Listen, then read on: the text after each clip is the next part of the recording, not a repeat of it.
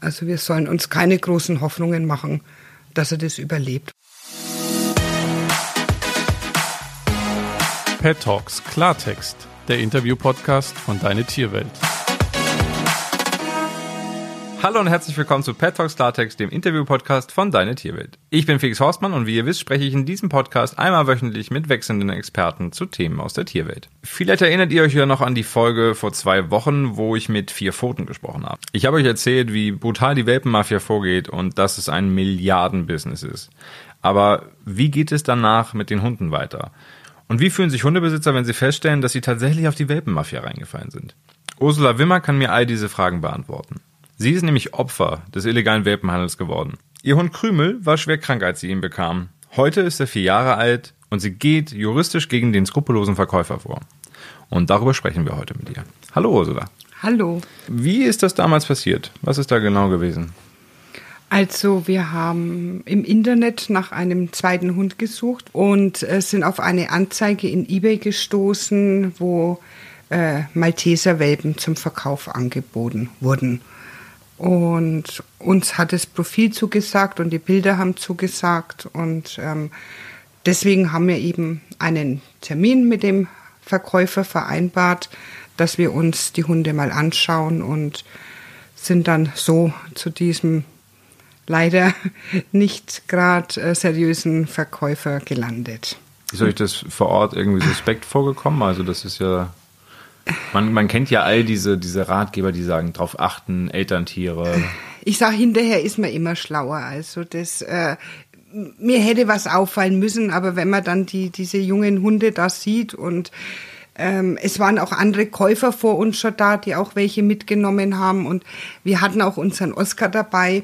Und ich muss sagen, ähm, der Oskar und der Krümel haben sich selber ausgesucht. Also sie sind gleich aufeinander zugelaufen, haben sich beschnuppert, haben miteinander gespielt und dann war eigentlich die Frage gar nicht mehr, ist alles in Ordnung oder nicht, sondern den wollen wir haben, der will uns und wir wollen ihn und dann haben wir ihn halt gekauft. Und wie ging es dann weiter? Also die ersten zwei Tage, sage ich immer, war alles wunderbar, äh, hat sich super eingelebt, war kein Problem. Äh, wir hatten dann für unseren großen Hund, sage ich ja mal, eh einen äh, Termin beim Arzt zum Impfen. Und dann habe ich mir gedacht, ich nehme den Krümel einfach mit, lass uns schon mal anschauen. Und dann ist dem Tierarzt eben aufgefallen, dass mit dem Impfpass irgendwas nicht stimmen kann. Und dann hat mein Tierarzt eben gesagt, also er empfiehlt, dass wir die Impfungen einfach nochmal machen, wiederholen, weil wir ja nicht sicher sind, ob sie überhaupt gemacht sind. Und ich sollte aber zeitgleich mich einmal mit dem zuständigen Veterinäramt in Verbindung setzen und äh, den Fall melden. Und äh, einen Tag später ist dem Krümel dann schon immer schlechter gegangen. Also er war halt matt, wollte nichts essen.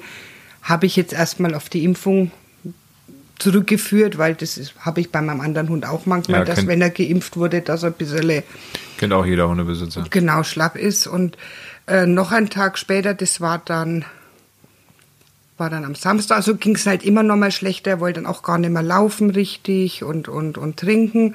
Und in der Nacht von Samstag auf Sonntag äh, war es dann also ganz schrecklich. Er lag dann nur noch da hat äh, blutigen Durchfall bekommen, äh, Würmer sind mit ausgeschieden und wir sind dann Sonntag früh sofort, also Gott sei Dank hat unser Tierarzt Sonntag Sprechstunde mit ihm dorthin gefahren und wir wurden dann sofort in die Tierklinik überwiesen mit Verdacht auf Parvovirose und dass er halt verwurmt war und also ganz schreckliche Sachen und die Überlebenschancen, haben sie gesagt, sind sehr, sehr gering.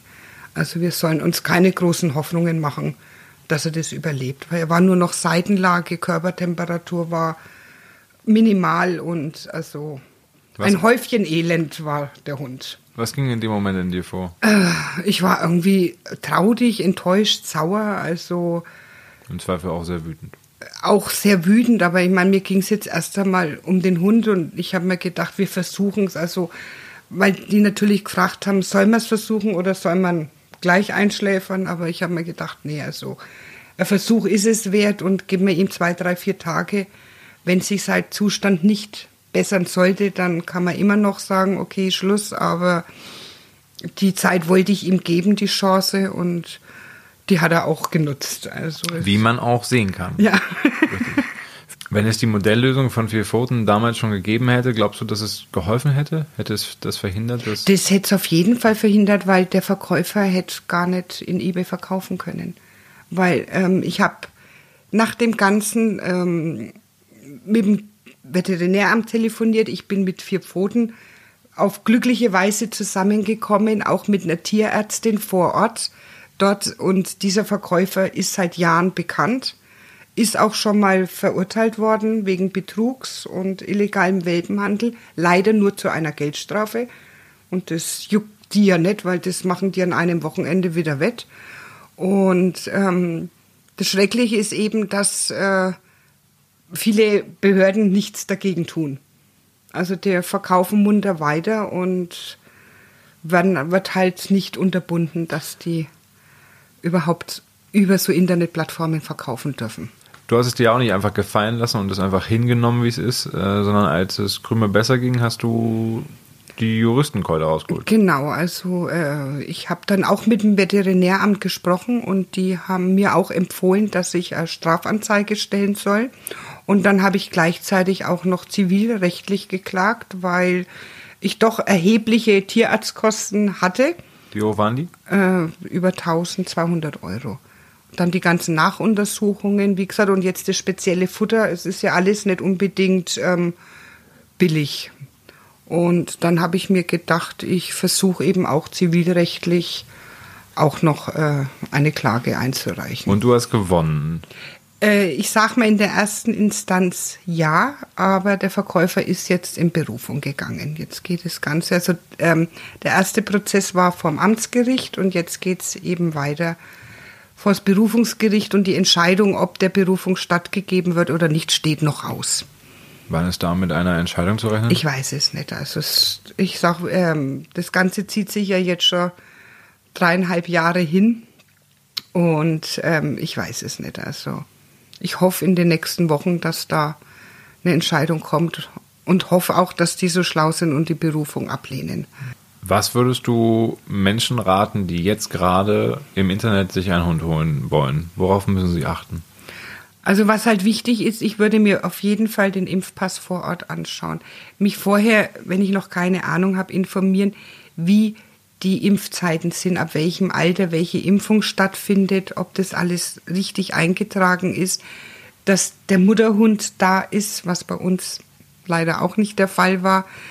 Und ähm, vielleicht auch erstmal hinfahren, die Hunde nur anschauen und nicht gleich mitnehmen, sondern vielleicht kann man sich auch mal informieren, ob andere da auch schon gekauft haben und einfach ein äh, Auge offen haben und alles genau anschauen.